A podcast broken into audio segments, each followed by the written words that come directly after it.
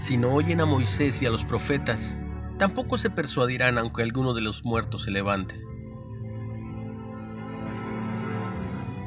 Tras el primer hombre en el espacio, Yuri Gagarin descendió en la campiña rusa. Una campesina, al ver al cosmonauta vestido de anaranjado, aún con el casco y arrastrando dos paracaídas, preguntó sorprendida, ¿Puede ser que hayas venido del espacio? A lo que él respondió, en realidad sí. Lamentablemente, los líderes soviéticos usaron el histórico vuelo para propaganda antirreligiosa. Gagarin fue al espacio, pero no vio a ningún dios allí. Eso lo dijo su primer ministro. En, verdad, Gagarin nunca dijo eso.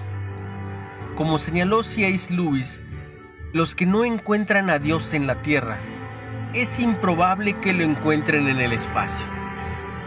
Jesús nos advirtió de ignorar a Dios en esta vida. Narró una historia sobre dos hombres que murieron, uno rico que no tenía tiempo para Dios, y Lázaro, pobre pero rico en la fe. Velo en Lucas 16.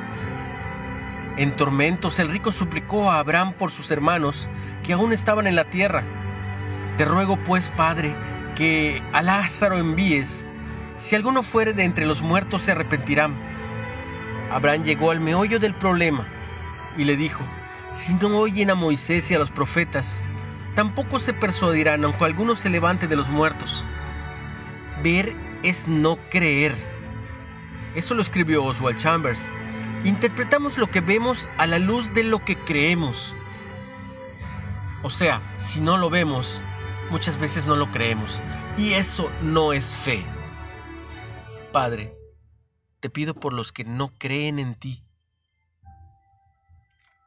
¿Qué crees sobre la existencia de Dios y la resurrección de Cristo?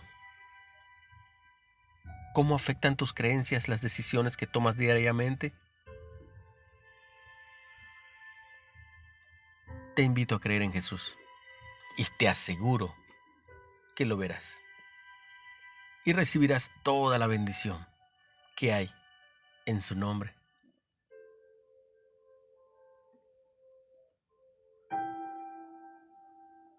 Comparte el mensaje. Un abrazo muy fuerte y que Dios nos bendiga a todos. En el nombre de Jesús.